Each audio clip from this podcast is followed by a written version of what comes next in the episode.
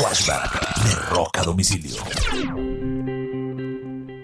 Un 7 de mayo del año de 1998, Steve Perry oficialmente abandona la agrupación Journey.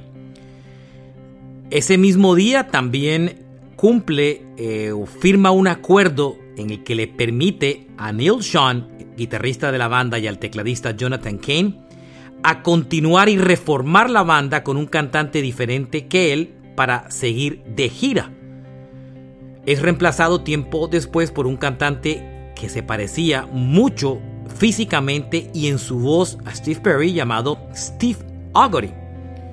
Este fue un flashback de rock a domicilio.